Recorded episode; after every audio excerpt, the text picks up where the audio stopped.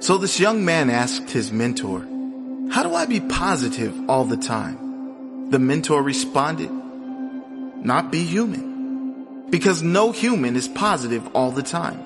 It is impossible for any human to achieve the state of positivity 100% of the time. And so, the goal should not be to achieve a state of perfection because that doesn't exist.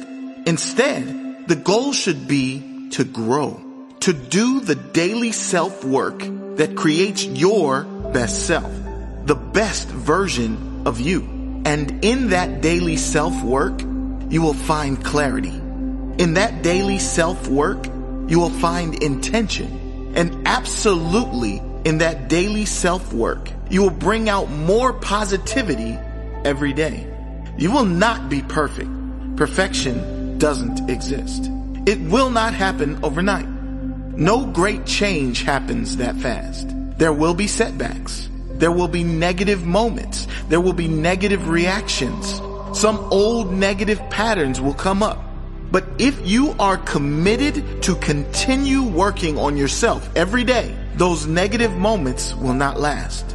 They will become less and less frequent and less and less meaningful because what comes out is always what is inside. And if what is inside you is mainly positive, then what will come out will be mainly positive. So, feed yourself with that positivity and intention every day.